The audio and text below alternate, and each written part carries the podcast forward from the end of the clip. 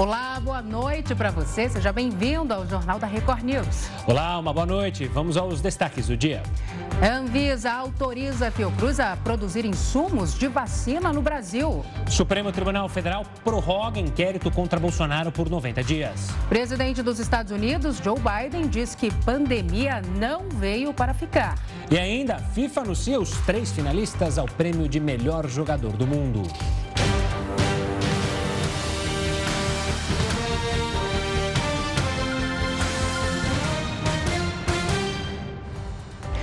O ministro do Supremo Tribunal Federal, Alexandre de Moraes, prorrogou hoje o inquérito que investiga a suposta tentativa de intervenção política do presidente Bolsonaro na Polícia Federal.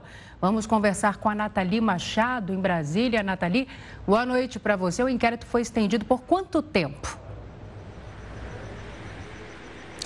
Oi, Sal, senhor Gustavo, boa noite, boa noite a todos. Essa prorrogação foi de 90 dias, mas esse prazo só começa a contar a partir do dia 27 de janeiro, que é quando termina o prazo da atual investigação.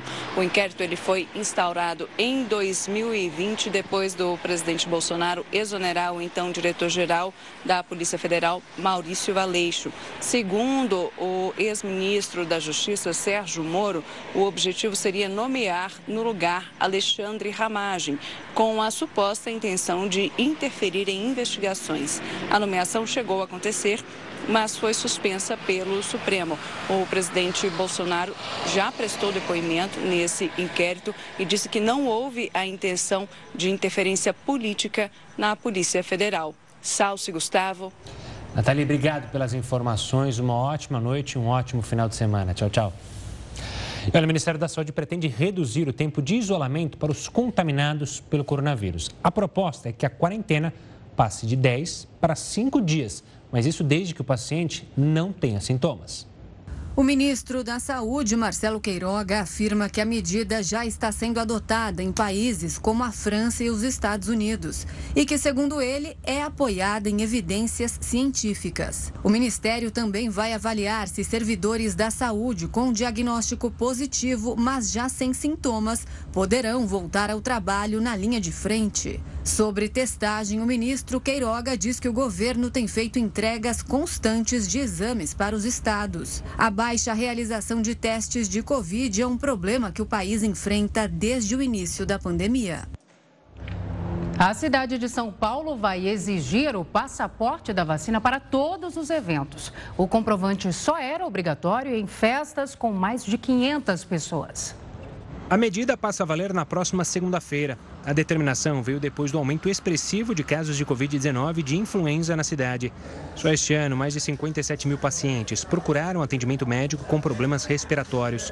O número é quatro vezes maior que a média de atendimentos diários na primeira quinzena de dezembro. Os dois hospitais de referência para atendimento de síndromes gripais já estão com mais de 70% dos leitos ocupados. Para dar conta da demanda, as UBSs da capital vão começar a atender aos sábados. Olha, novas internações por Covid-19 em São Paulo dobram em 23 dias. Para fazer uma análise sobre a atual situação do Estado, o Jornal da Record News conversa agora com o Dr. Jean Gorenstein, secretário estadual de Saúde de São Paulo. Secretário, obrigado pela participação aqui conosco, por atender. Primeiro, eu queria então essa análise. Doutor, qual que é a situação atual no Estado? É preocupante, não é preocupante, principalmente em relação a vagas em hospitais? Boa noite, boa noite a você, boa noite a todos os telespectadores uh, do Jornal da Record News. É importante nós lembrarmos que nós tivemos um incremento do número de internações, tanto em unidades de terapia intensiva quanto de enfermaria, mas especialmente em enfermaria, uh, em decorrência a síndromes respiratórias agudas graves o que não obrigatoriamente elas tenham sido decorrentes de Covid, mas uma associação da Covid, especialmente agora com essa variante Ômicron, em associação com a influenza, especificamente o H3N2, essa nova cepa que circula. E dessa maneira, acabam promovendo a internação nos leitos, especialmente de enfermaria, são eles que trouxeram um incremento das internações, mas também alguns pacientes que apresentam-se de forma mais grave, principalmente idosos e portadores de doenças crônicas e pessoas que não fizeram uso da vacina, para se ter uma ideia, 76% das pessoas que estão internando em decorrência da, da própria uh, gripe sequer fizeram uso da vacina que foi ofertada no ano de 2021. Doutor, boa noite. E qual a sua opinião sobre o autoteste, né? Que é proibido no Brasil, mas que já é utilizado na Europa, na Ásia, nos Estados Unidos. Seria uma saída para tentar diagnosticar e tantos casos que ainda não foram identificados? Sem dúvida nenhuma. Eu acho que quanto mais nós facilitarmos e é, diminuirmos todos os uh, as dificuldades para as pessoas fazerem o teste, as pessoas querem fazer o teste e elas só não o fazem ou pela indisponibilidade ou por toda a questão burocrática envolvida na realização de cada um desses testes. Ter um autoteste seria algo extremamente interessante, importante. Nós seguramente teríamos muito mais pessoas diagnosticadas que teriam feito seu próprio diagnóstico e iniciariam o isolamento de forma muito mais rápida, até porque não só fariam isolamento, como uh, já fariam o relato para todos que estivessem uh, no seu entorno, que tivessem tido contato, para que também o fizessem. Por falar em isolamento, doutor, quero pegar esse gancho, porque a gente mostrou há pouco a reportagem que o Ministério da Saúde já especula diminuir esse tempo de quarentena para os assintomáticos. Isso também é discutido aqui em São Paulo? Qual é a sua avaliação? Na verdade, toda essa orientação saiu pelo Centro de Controle do Doença americano. São dados bastante significativos, baseados em estudos clínicos que foram feitos e que é, acabaram fazendo uma revisão do isolamento de pacientes, tanto assintomáticos quanto pacientes sintomáticos leves.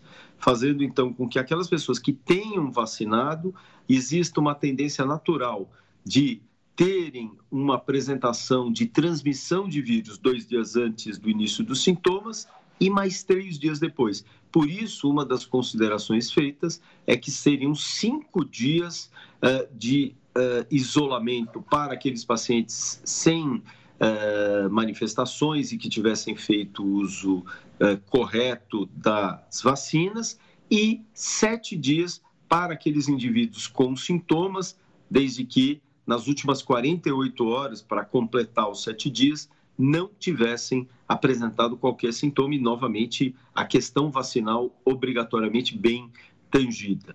E dessa forma, uh, é algo bastante importante, até porque isso acaba repercutindo em algumas condições uh, de trabalho, especialmente profissionais da área da saúde, que, como vocês veem, uh, têm tido uma sobrecarga maior com os quadros respiratórios de forma geral e dessa maneira nós não podemos perder a força de trabalho. Manter aqueles isolamentos pregressos que nós tínhamos de 10, 14 dias é algo que tende a, ao desuso.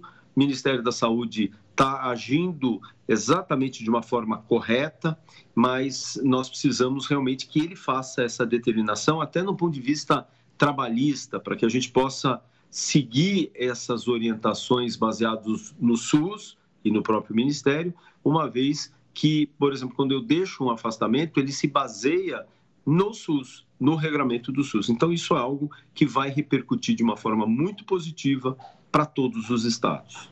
Uh, doutor, no início da semana nós noticiamos um aumento aí no índice de 448% de casos de Covid-19 registrados, né? Mas aí esse índice deve piorar né, nos próximos dias. É, existe alguma região do estado de São Paulo que preocupe mais vocês? Na verdade, é importante a gente lembrar que o número de casos subiu sobremaneira, mas todas as vezes que a gente vai fazer algum registro, notificação de um, de um quadro de uh, Covid, basicamente a gente pensa naqueles que têm uma síndrome respiratória aguda grave, ou seja, aqueles que vão ser internados. Então, a maioria das pessoas não tem uh, a documentação, a notificação, porque isso é uma, uma tratativa feita, inclusive com o próprio Ministério Então, isso já de longa data. Então, não é algo atual. Nós temos muitas pessoas que tiveram seu diagnóstico estabelecido, seja por testes em farmácia, sejam por testes que realizaram em serviços uh, de saúde, mas não ficaram internadas, então elas não foram notificadas. Mas o importante, e é o que nós, do Estado de São Paulo, da Secretaria de Estado da Saúde, especialmente em concomitância uh, às observâncias feitas pelo nosso comitê de uh, científico, nós olhamos o número de internações e número de mortes. Nós realmente tivemos nas últimas 24 horas um aumento de 900 pessoas internadas a mais, a maior nos nossos 645 municípios, mas a maioria deles voltadas para enfermarias e não UTIs. Então, isso nos deixa em estado de atenção, em, observação diária, mas sem que isso traga a mesma preocupação que nós teríamos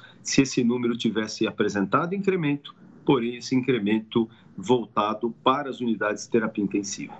Secretário, eu quero falar das crianças, porque no início da semana, se não me engano, o governador João Dória disse que já estava programando a vacinação com a Coronavac. Em que pé que está justamente a liberação da Coronavac, realizada pelo Instituto Butantan, no aval da Anvisa para vacinação das crianças. Isso faz parte é, do cronograma de vocês aí da secretaria para acelerar o quanto antes a vacinação dos jovens?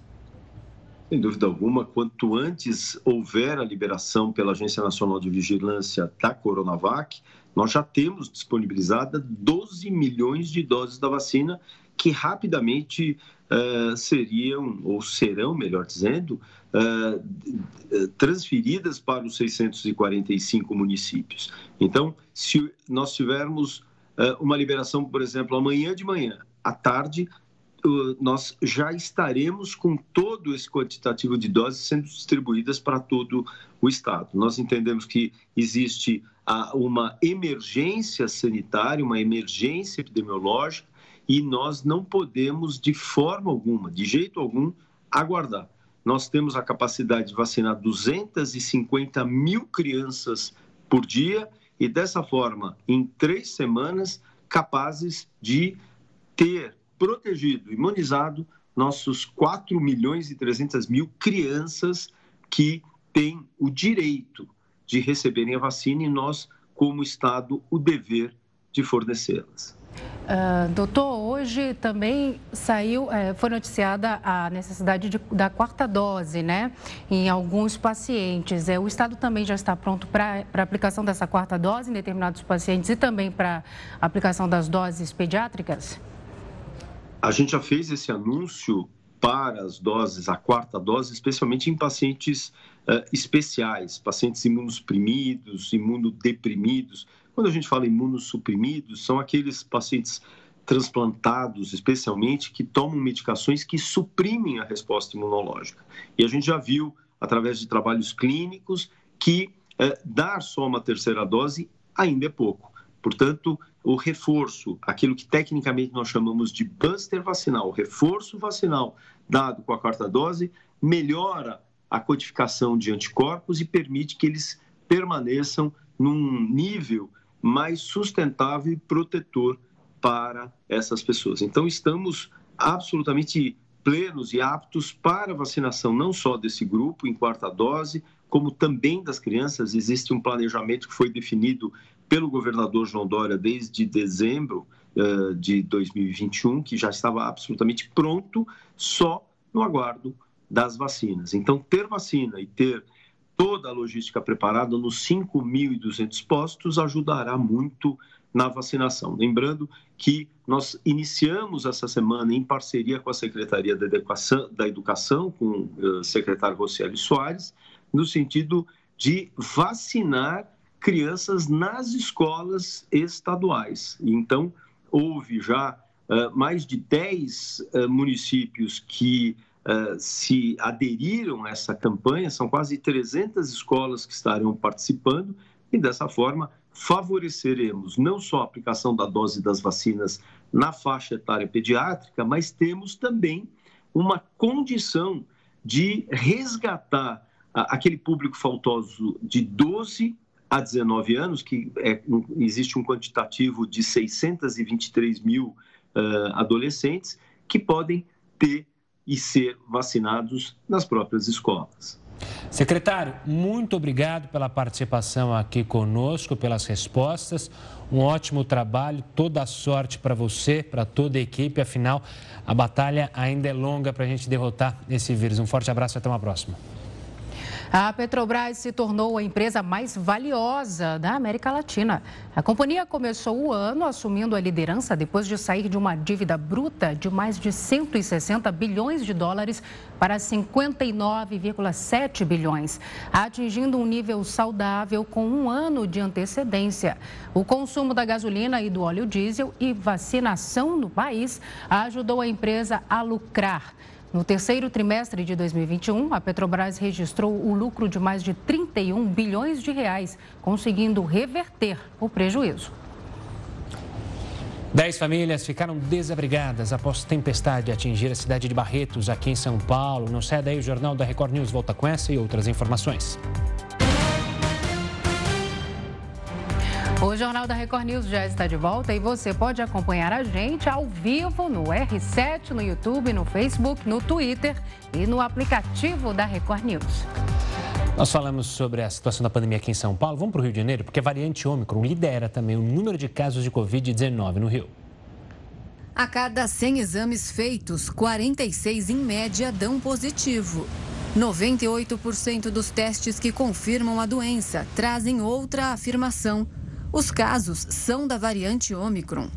Apenas 2% dos positivos correspondem à variante Delta.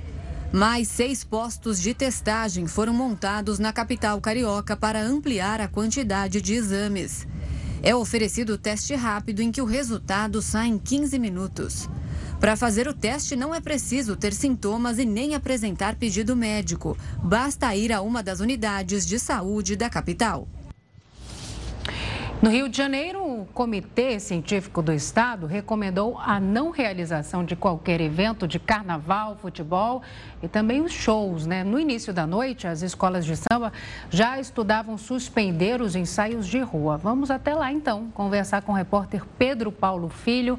Pedro, boa noite para você. Atualiza para a gente, por favor, a situação por aí. Essas decisões já são oficiais? Olha, Salsi, por enquanto, essa posição aí do Comitê Científico do Estado do Rio é apenas uma recomendação de que não sejam realizados eventos, seja em ar, ao ar livre ou fechados, ligados a shows, futebol e também ligados ao futebol, ao carnaval. Mas isso ainda depende de um aval do governo do estado. E agora há pouco a Secretaria Estadual de Saúde divulgou uma nota em que diz que, por enquanto, os desfiles aqui na Avenida Marquês de Sapucaí, o Sambódromo, de onde nós falamos ao vivo nesse momento, esses desfiles, por enquanto, estão mantidos.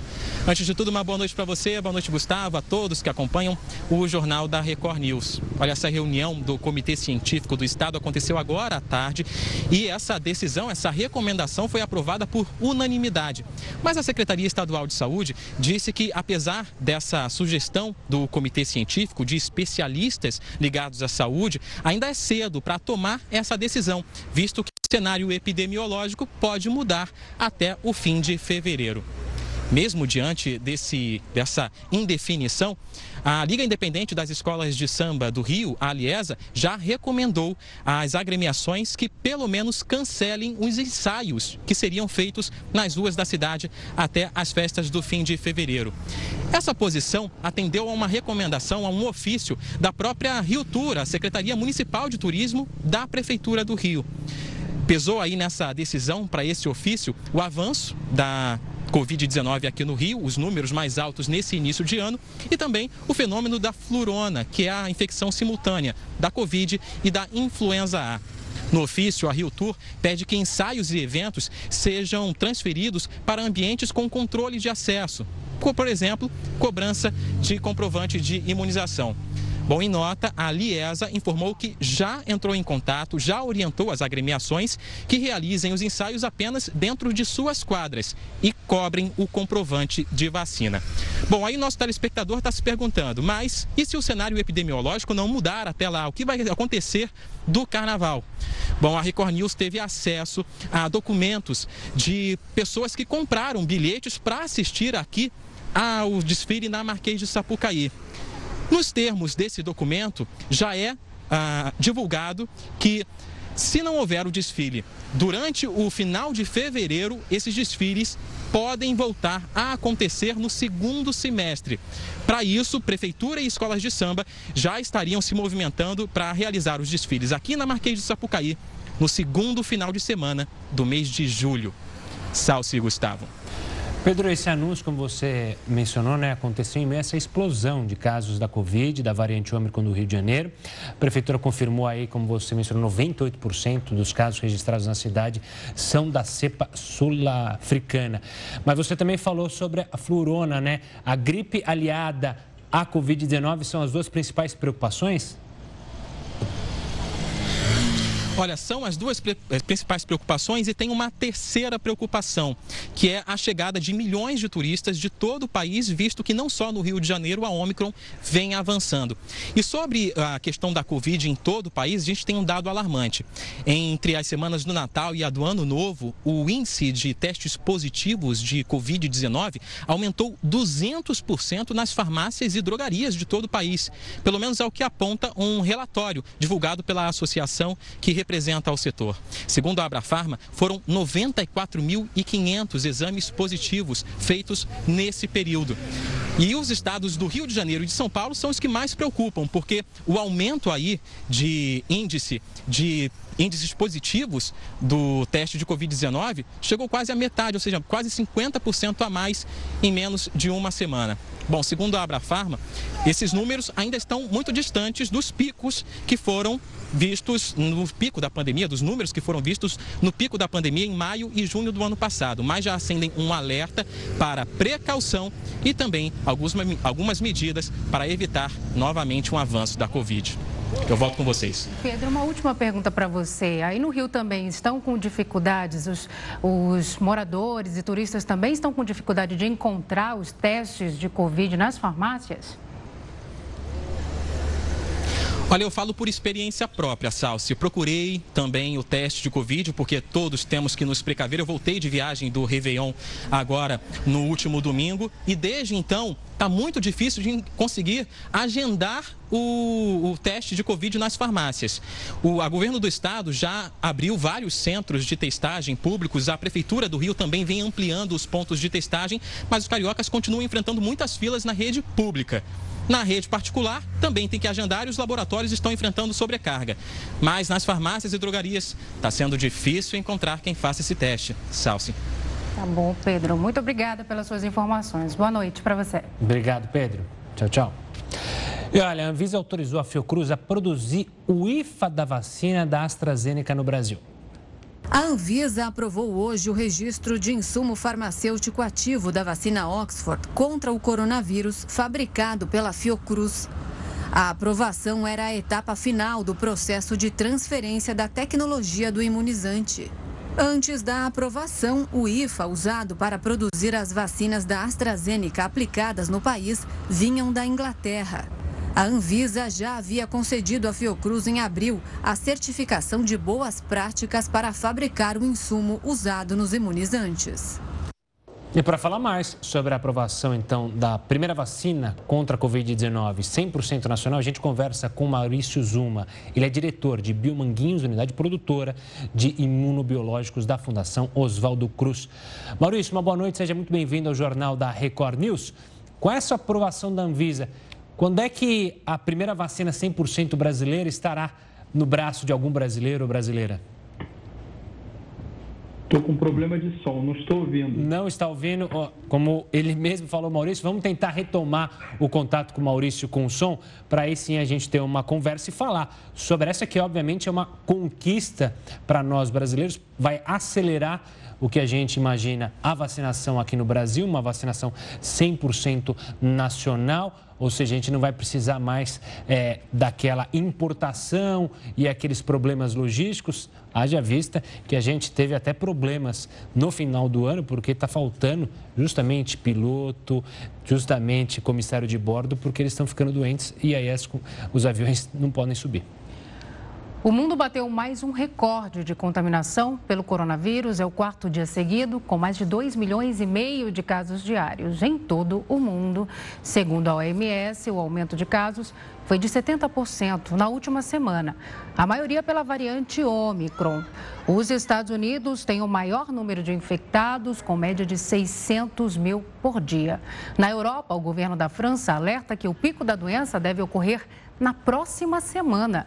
E no Reino Unido, o Exército foi convocado para ajudar no atendimento em hospitais.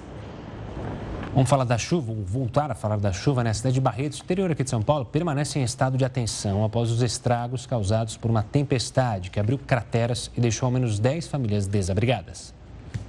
O dia foi de busca pela idosa levada pela enchente. Ela não foi encontrada no trecho urbano do córrego e o trabalho foi transferido para a zona rural.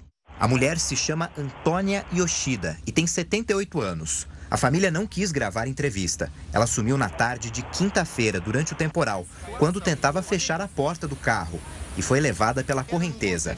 O temporal durou uma hora, com um volume de 130 milímetros, o esperado para 10 dias de janeiro.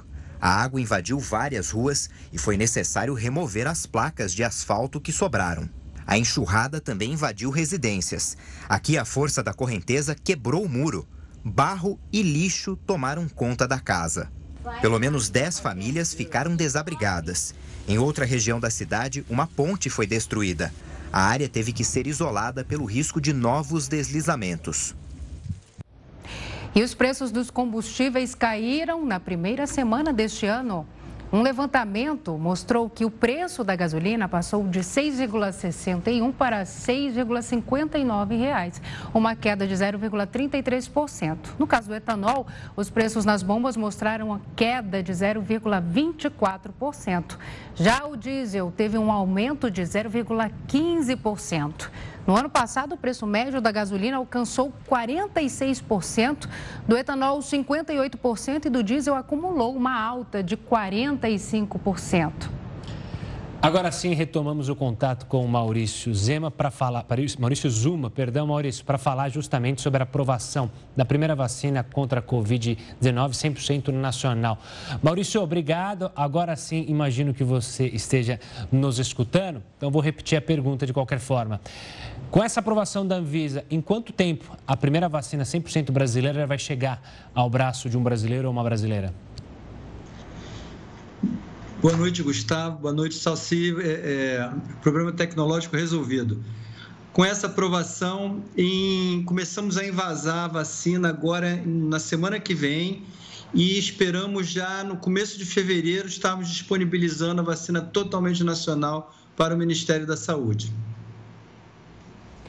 Agora, Maurício, é, desde o ano passado, se eu não me engano, abril, vocês já é, estavam produzindo né, um IFA, na verdade, testando o IFA e, e, um IFA com qualidade, né? Por que, que houve essa demora né, até agora para que houvesse, de fato, a comprovação de que esse IFA é, pudesse ser usado na produção das vacinas?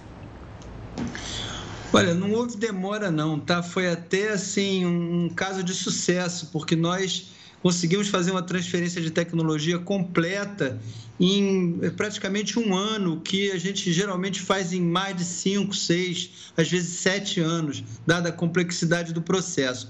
Realmente, em abril, a, a Anvisa aprovou as instalações, a qualidade das instalações. Nós começamos a produzir realmente em julho os primeiros lotes. O processo de produção é muito longo e o processo de qualidade também, principalmente nesse começo, onde se fez a comparação dessa vacina que nós produzimos com a vacina produzida pela AstraZeneca em todos os locais do mundo.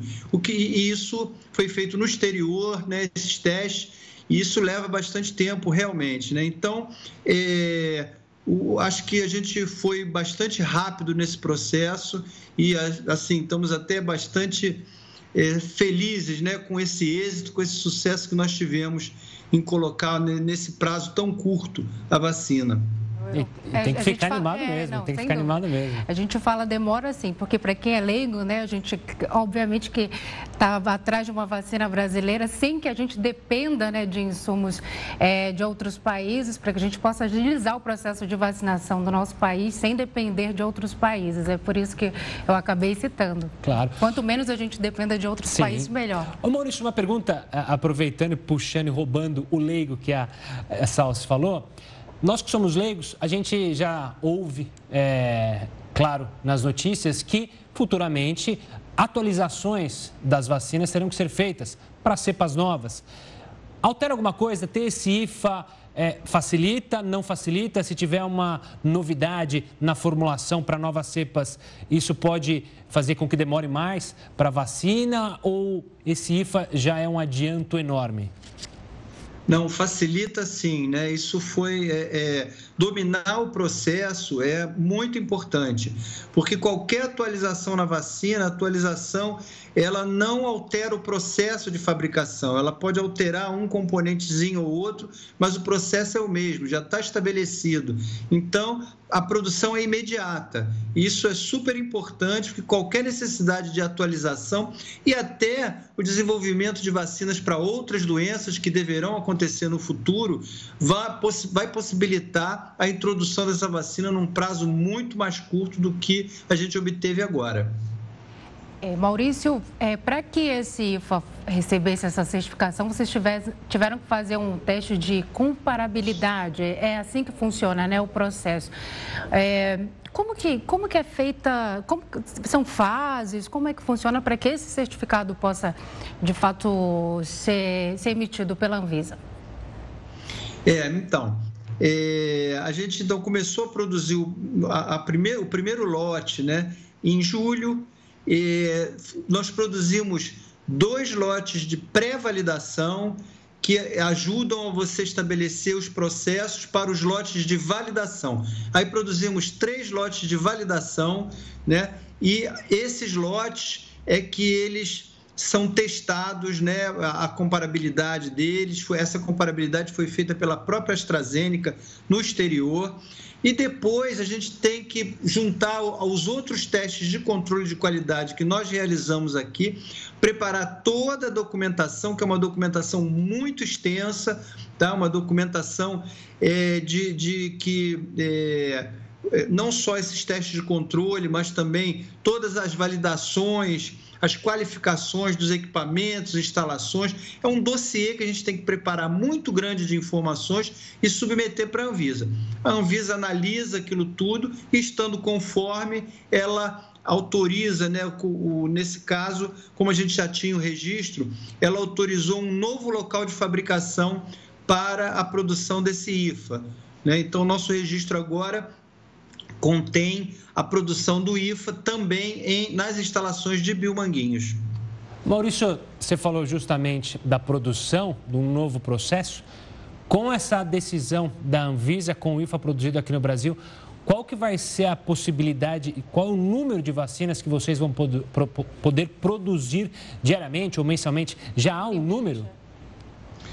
Tem sim, tem todo um planejamento. Né? Nós estamos é, é, é, como a gente fala, né? Porque a produção a gente vai aumentando ela aos poucos, né? Hoje nós estamos trabalhando com é, cerca de 6 milhões de doses mês, né, o que nós produzimos até agora, né, porque nós já produzimos, já, já concluímos oito lotes e temos mais outros quatro lotes que estão em, em produção.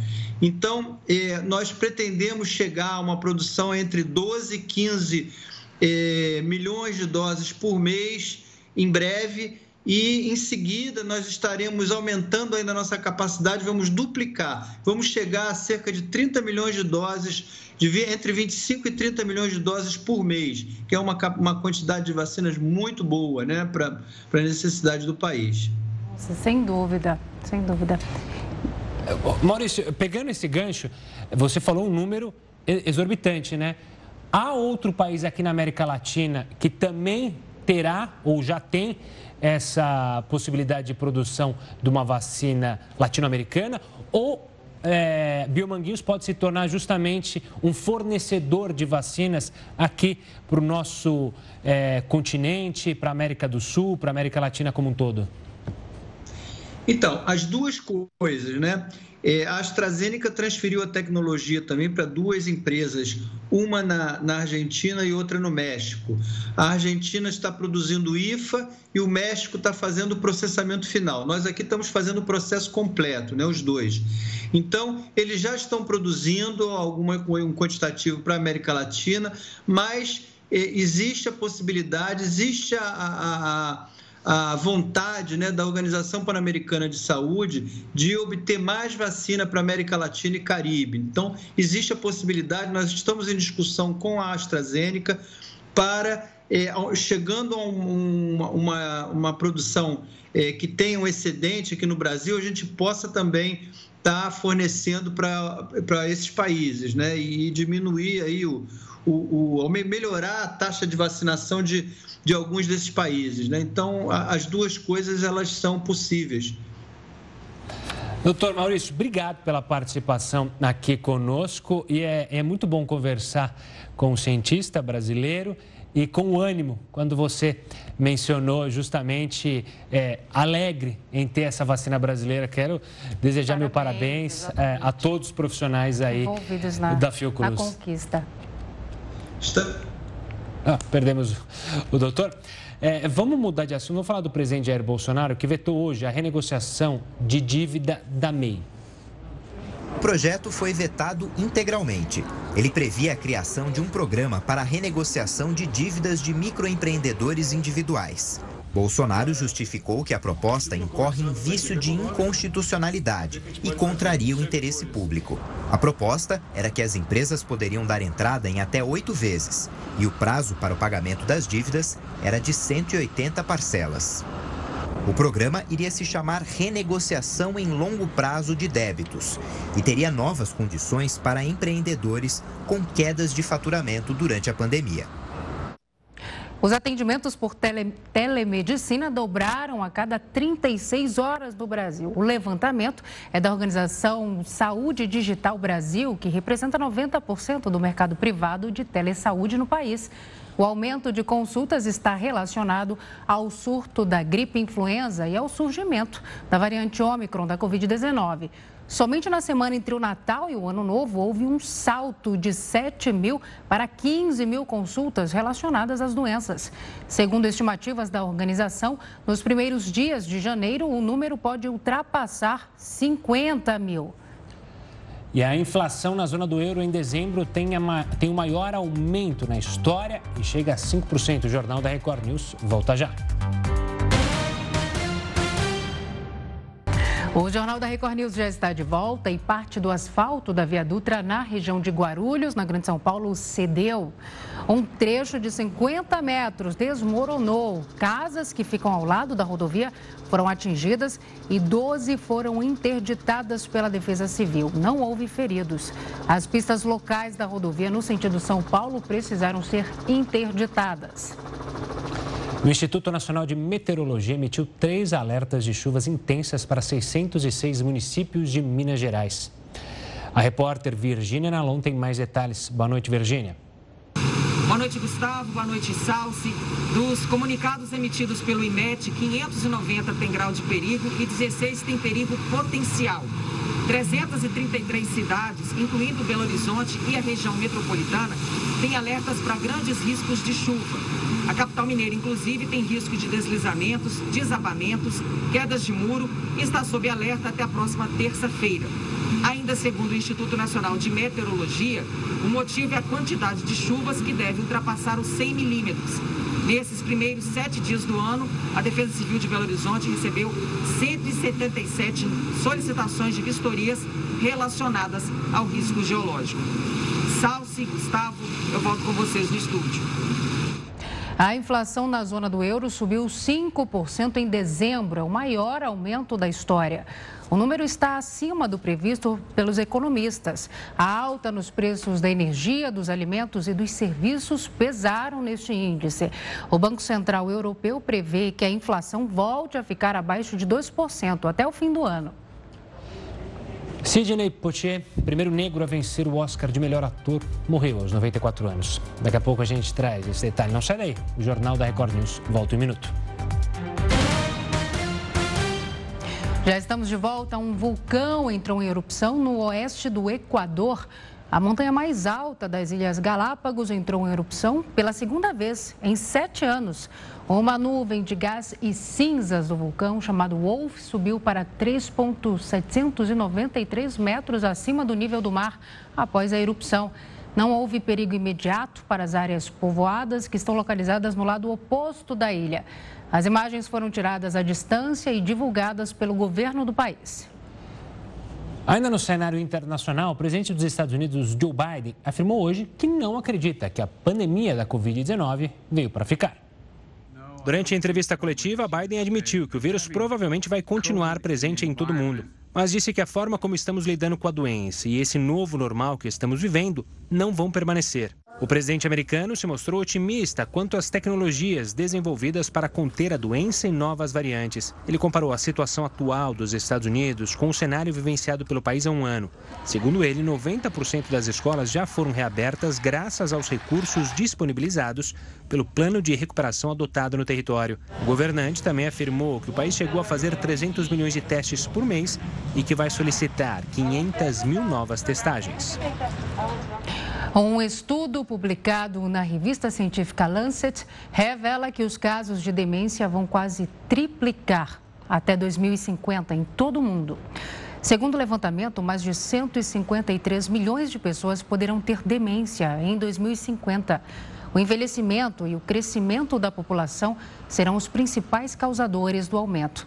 Além disso, o estilo de vida pouco saudável da população pode contribuir Tabagismo, obesidade e diabetes estão entre os fatores de risco que precisam ser tratados com urgência para evitar esse crescimento indesejável de casos. Preocupante, hein? Centenas de passageiros que saíram de avião da Itália em direção à Índia estão com Covid-19. Dos 180 passageiros, 125 testaram positivo. Isso quando fizeram o exame assim que saíram do, do avião. Eles então foram barrados no aeroporto já na Índia. Teve confusão, porque eles já haviam feito o exame quando embarcaram na Itália e o resultado deu negativo. Os passageiros estão isolados e serão testados mais uma vez, mas imagine a situação de centenas de pessoas que deixam um país, aí vão para outro país e aí chega lá, olha, todos estão com Covid. Desespero. O primeiro negro a vencer o Oscar de melhor ator morreu aos 94 anos de idade. Sidney Poitier ganhou o prêmio de 1964 pelo trabalho em Uma Vez nas Sombras. Foi uma longa jornada para chegar aqui, disse o ator emocionado ao receber a estatueta. It is a long journey to this moment. Poitier nasceu no estado da Flórida. Ele lutou contra a pobreza, analfabetismo e o preconceito até se tornar um dos primeiros negros a ser conhecido em papéis importantes do cinema americano. Além do trabalho em filmes, Sidney foi um dos grandes ativistas por direitos civis. Ele recebeu de Barack Obama a medalha presidencial da liberdade por grande atuação na causa. É função do ator criar a essência do homem. E para isso precisamos mais do que seus gestos e mais do que a cadência de seu discurso. Precisamos entender os valores que estão na base da personalidade. A causa da morte de Sidney Poitier não foi informada. E a FIFA anunciou os indicados ao prêmio The Best. Adivinha quem está nele também, de novo. Bom, Jornal da Record News volta já com outras informações. Já estamos de volta. O governo da Alemanha anunciou um endurecimento nas regras para incentivar a população a se vacinar. A partir de agora, apenas adultos vacinados com dose de reforço poderão entrar em bares e restaurantes sem apresentar um teste negativo de Covid. Pelas regras, quem estiver vacinado com a terceira dose não será obrigado a fazer quarentena caso tenha tido contato com alguém infectado pelo vírus. E por falar em regras, barrado na Austrália por não estar vacinado e com visto suspenso, o tenista Novak Djokovic se pronunciou pela primeira vez sobre o caso. Vamos então ao outro lado do mundo com a nossa correspondente na Ásia, Silvia Kikuchi. Bom dia, Silvia. O que, que o tenista falou? Olá, Salsi, Gustavo. Por uma rede social, em uma mensagem curta, Djokovic agradeceu o apoio dos fãs. Ele está retido em um hotel em Melbourne, enquanto aguarda uma liberação judicial para disputar o primeiro campeonato do ano. Se essa liberação não vier, Djokovic terá de deixar o país. A Austrália é um dos países que exigem comprovante de vacinação dos viajantes que chegam do exterior. A previsão é de que a decisão seja divulgada na próxima próxima segunda-feira. O governo do país disse que o atleta não é prisioneiro e pode sair quando quiser. Salce, Gustavo. Virou uma questão diplomática, né? Porque a Sérvia acusou justamente eh, os australianos de manterem ele numa espécie de prisão, na verdade é um hotel, e foi respondido dizendo: olha, ele pode sair a hora que ele quiser, não tem prisão nenhuma. Ele pode voltar para o país dele a qualquer momento. A questão é: ele tomou uma decisão, não se vacinar. Mas a Austrália obriga. Tem que respeitar as regras é do, país, do, país nesse não é momento. Nenhuma exatamente. individualidade de você dizer não posso, não quero me vacinar, tenho direito, até tem. em risco mas... a população do outro país, Exato. né? Tem que colocar, tem que respeitar as regras do país. E três pessoas morreram na explosão de uma lanchonete. A construção desabou. Você acompanha aí nas imagens. 20 pessoas que almoçavam no momento do acidente ficaram presas entre os escombros. Um vazamento de gás teria provocado essa explosão. Este caso aconteceu na China. E o presidente do Cazaquistão autorizou a polícia a atirar para matar em quem estiver envolvido nos protestos que abalam o país.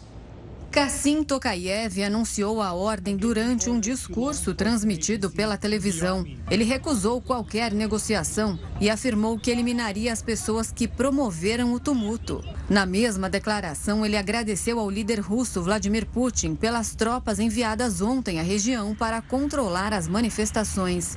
Tokayev também disse que a ordem constitucional foi restabelecida em todas as partes do Cazaquistão.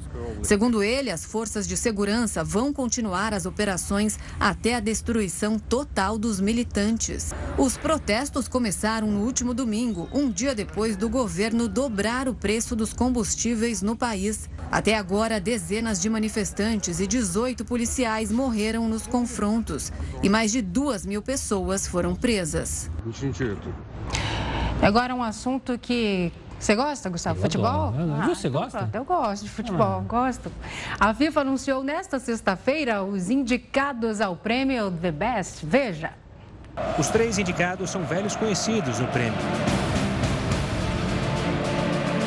Lionel Messi, o maior vencedor da premiação, está mais uma vez no páreo. O argentino chegou à final do prêmio da FIFA cinco vezes. Em novembro, o jogador do PSG conquistou a bola de ouro, premiação da revista France Football, que também indica o melhor jogador da temporada. Robert Lewandowski também está no top 3. O polonês é o atual vencedor da premiação e espera levar pela segunda vez o troféu para casa. O terceiro indicado é Mohamed Salah jogador do Liverpool já foi indicado ao prêmio em 2018 e ficou em terceiro lugar na ocasião. Já o brasileiro Neymar e o português Cristiano Ronaldo ficaram de fora da lista e vão acompanhar o evento do sofá. O prêmio será entregue no dia 17 de janeiro em uma cerimônia em Zurique, na Suíça. Algum palpite? Salah, Lewandowski ou Messi? Tem algum preferido? Eu sou fã do Salah. É, sou. ele é bom mesmo. Eu sou fã. O menino que joga bem. Mas eu acho, eu acho que vai dar Messi de novo. Eu também acho. Também acho. Eu torço, viu, pra ele. Gosto dele. Também. E eu queria ter aquele terno dele. Eu e o nosso querido. Estiloso. Editor Você acha que é estilo? Poxa. Ali é estilo, né? Mas tem que ter bola de ouro, né? Pra, pra poder bancar aquilo numa festa, né? Não é qualquer pra pessoa. Compensar, né? pra compensar. O Jornal da Record News fica por aqui. Obrigada pela sua audiência. Você continua agora com os News das 10 e com Renata Caetano. Um ótimo final de semana. A gente se vê amanhã porque eu estou de, de plantão. plantão. Tchau, tchau, gente.